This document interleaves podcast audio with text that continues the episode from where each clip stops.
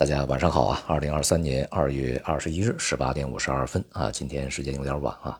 那么今天的国内市场呢，这个 A 股啊承接了昨天的这个上涨态势啊，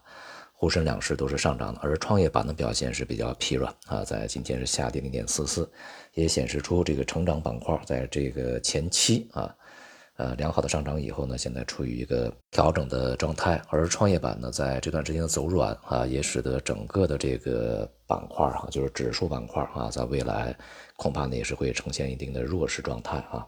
证监会呢日前发文啊，正式启动的不动产私募投资基金试点啊，当然对于这个整个房地产行业。目前的一些资产状况呢是有一定支持的啊，但是我们今天看到，这个房地产行业板块在一度冲高以后回落，最终的这个涨幅呢是相对比较窄一些啊。那么因此，对于整个行业的未来呢，其实还是不乐观啊。我们从某种程度上来说，中国的房地产泡沫呢，我们虽然不能说它完全已经爆掉了，但是啊，这个我们说这个泡沫的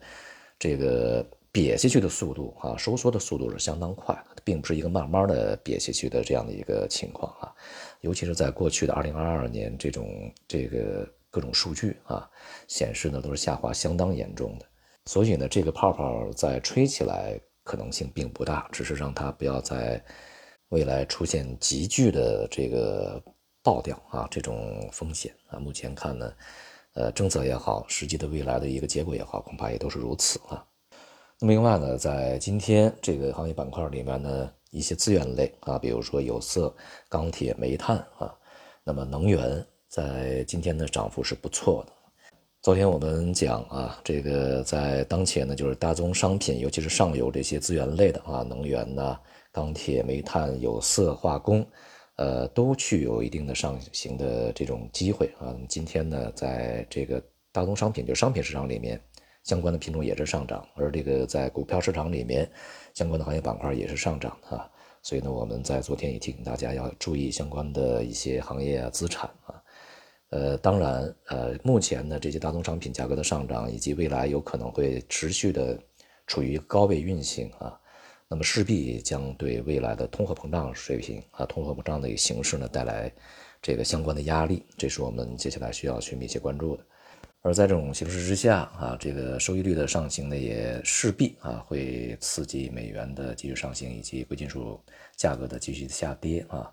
在外围市场方面呢，在今天啊，亚洲其他的这个股市啊表现并不是特别的好啊，大多数是下跌的，尤其是在港股啊，这个无论是恒生指数还是恒生科技，都是录得了不小的跌幅啊。所以说，从整体的市场氛围上来看呢，还是比较弱。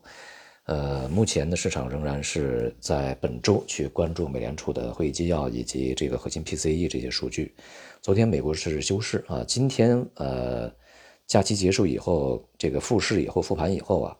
呃估计呢走软的概率是比较大的啊，因为现在欧洲市场已经开始下跌，在这种形势下呢，A 股的来自于上方向。上证指数吧，三千三百点以上的压力还是显而易见啊！是否能够克服上方的抛压，目前看起来呢，并不是一个特别乐观的事情。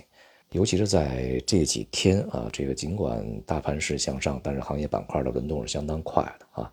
没有可以持续的这个一些呃行业去引领整个市场的一个走稳和向上。因此呢，恐怕我们还需要进一步的啊，对市场呢进行观察啊。而不是呢，在目前的状态下就盲动啊，有的时候可能一根阳线就会改变很多看法，至少在当前吧，还不需要啊有如此的一些这个冲动。总体来讲啊，对于股市而言呢，当前仍然不是特别稳定啊，所以呢，保持谨慎啊，稍安勿躁是比较好的选择。好，今天就到这里，谢谢大家。